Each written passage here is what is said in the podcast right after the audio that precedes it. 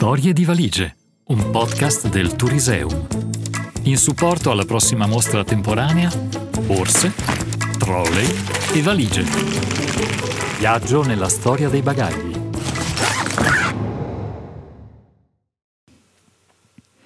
Oggi viene presentato Una valigia per la mente, un racconto di Gabriella Guizzardi, educatrice, mamma e lettrice onnivora.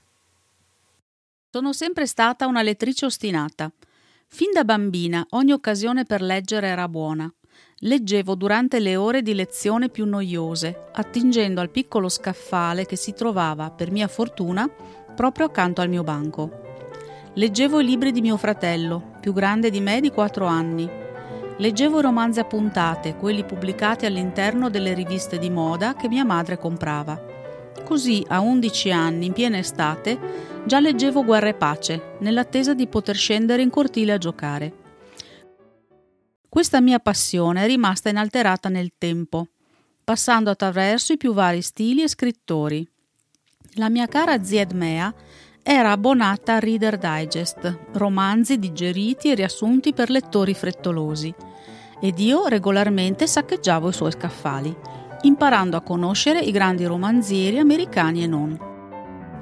Il colpo di fulmine, dopo la maturità, fu la scoperta di un genere nuovo per me, la fantascienza. Con la lettura della trilogia di Ballard, Deserto d'acqua, Vento dal nulla e Condominium. Risultato, amore a prima vista. Da allora, durante ogni mio viaggio, in treno, per recarmi all'università o per tornare a casa, ero sempre accompagnata da almeno un libro nuovo.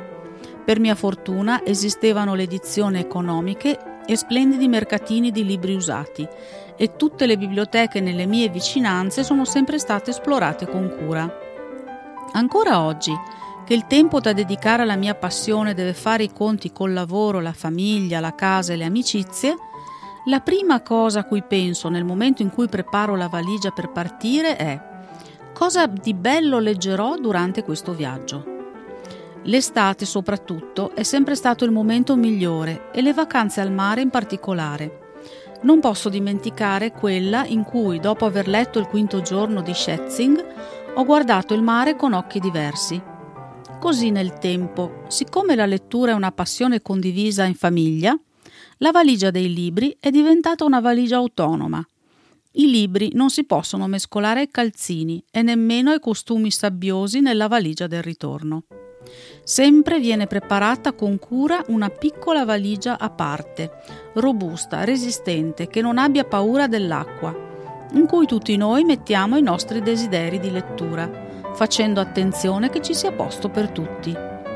Tanti sono i volumi che hanno viaggiato con noi nella loro valigetta e molte volte nel viaggio di ritorno, a causa di nuovi acquisti letterari, si sono trovati un po' strettini ma comunque quella valigia ha sempre avuto un posto di riguardo all'interno del baule della macchina, mai sotto, mai schiacciata e mai abbandonata. Cos'altro posso aggiungere? Beh, ovviamente porto gli occhiali. Storie di valigie, un podcast del Turiseum. Ogni settimana vi aspetta una nuova storia.